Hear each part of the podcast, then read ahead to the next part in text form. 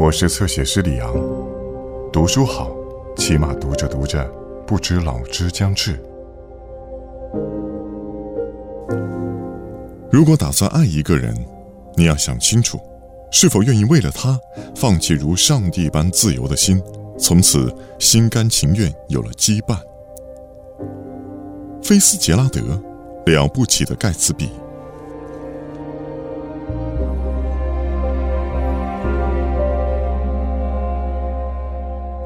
早年我少不更事的时候，父亲给我的一个忠告，至今我一直未曾置诸脑后。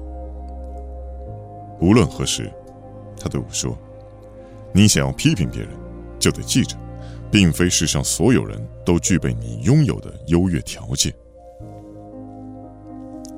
他话只至此，不过我们父子间一向格外惜言，不会把话说得太透、太露。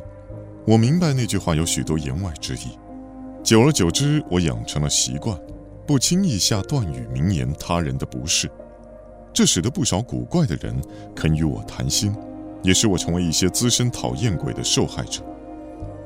这种特点出现在一个正常人身上时，很快便会被心理不正常的人探测到，揪住不放。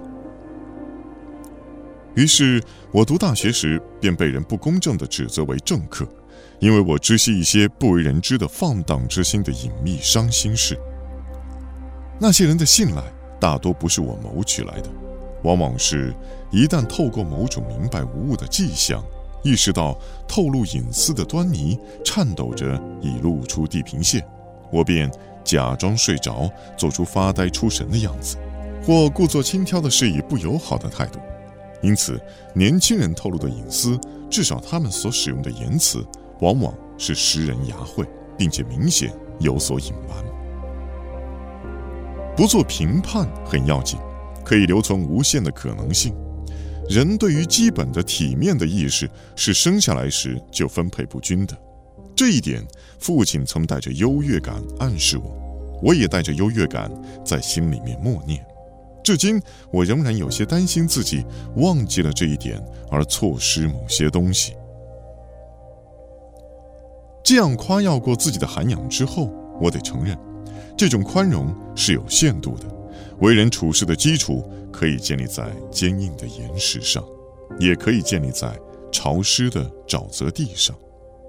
但过了某一个点后，我就不管它的基础是什么了。去年秋天从东部回来的时候，我感觉到我想要全世界穿上制服。且在道德上永远规规矩矩的立正，我不想再参加纵情狂欢的远足，从而又有机会窥视他人的内心。不在我这种反应之列的，只有盖茨比，以及姓氏给本书冠名的那个人——盖茨比。他代表了我由衷鄙夷的一切。如果说个人的存在是一系列连续不断的成功姿态，那么可以说，在他身上有些耀眼夺目的东西，对于人生前景的一种高度的敏感，就仿佛他连在一台记录万里之遥的地震的复杂仪器上，这种感应力同那种软绵绵的感受能力毫不相干，后者在创造性气质之名下得显尊荣，而他却是一种感受希望的非凡天赋，一种。富于浪漫色彩的，随时做出感应的状态。我从未在其他人身上发现过这种感应力，将来大概也不会再发现。不，最后盖茨比表明了自己没问题，是那种肯视盖茨比的东西，是他的幻梦之船的航迹上漂浮的污浊尘埃，使我一时间兴味索然，不再关注人们的短命的伤悲。和上气不接下气的得意，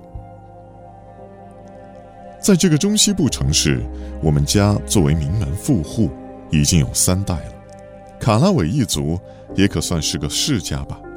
根据代代相传的说法，我们是巴克卢公爵的后裔。其实，我这一支的创始人是我祖父的哥哥。他五十一岁时来到这里，派个替身去参加内战。自己做起了五金批发生意，由我父亲承继，并经营至今。我从未见过这位伯祖父，但他们认为我长得和他很像，有挂在父亲办公室里那幅硬派风格的画像作为特别参照。我一九一五年毕业于纽黑文，恰好比父亲晚了四分之一个世纪。没过多久，我便参加了那一场人称“世界大战”的延迟了的条顿民族大迁徙。返工的时候，我快活过了头；回国后，便安静不下来了。我觉得中西部不再是个温暖的世界中心，反而像是破烂的宇宙边缘。于是决定去东部学做债券生意。我认识的每一个人都在做债券生意，所以。我估摸着，这行当再多养活一个人没有问题。我的叔舅姑姨们全体参与，将此事讨论一番，仿佛是在为我选一所预备学校。最后他们说：“嗨，好吧。”一脸十分庄重和犹豫的神情。父亲同意资助我一年，然后几经耽搁，我终于在二十二岁那年来到东部，心想。这是奔流到海不复回了。比较实际的办法是在城里找个房子，但当时是暖春时节，而我刚离开草坪宽阔、绿树成荫的乡间，所以当营业所里一位年轻人提议到交通方便的镇子里合租一所房子时，我觉得这主意听起来很棒。他找到了房子，一幢饱经风霜的木板平房，月租八十美金。但在最后一分钟，公司将他调往了华盛顿，我只得独自住到郊外。我养了一条狗，至少在跑掉之前，它陪了我好几天。我买了一辆道奇牌旧车，还雇了个芬兰女人，她为我整理床铺、做早饭，一边在电炉上操作，一边嘀咕芬兰的至理名言。我只孤单了一两天，然后在一天早晨，一个比我更晚来到的人在路上叫住了我。去西暖村怎么走？他无助地问。我给他指了路。接下来的一路上，我不再感到孤单，我成了向导、探路者，成了一个原住民。不经意间，他已经授予我在附近一带的自由活动权。阳光明媚，树木忽的一下长满了树叶，就好像电影里植物生长的快镜头一样。于是，那种熟悉的信念又在我心里面萌生了。随着夏天的来临，生命正重新开始。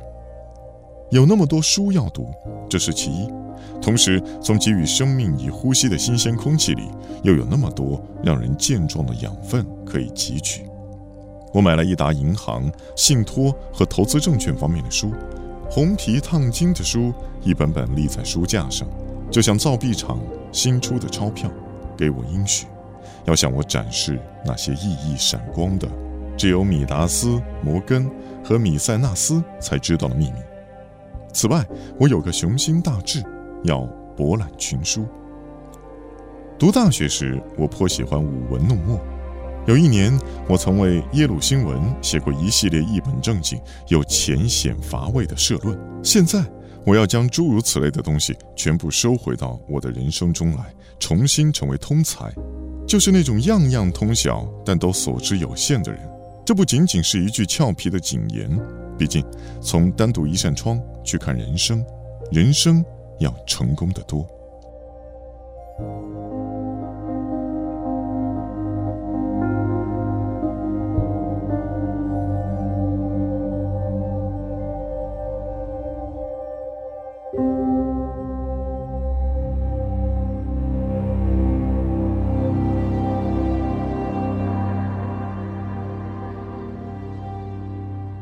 更多精彩内容，请在新浪微博、微信公众号关注“侧写师李昂”。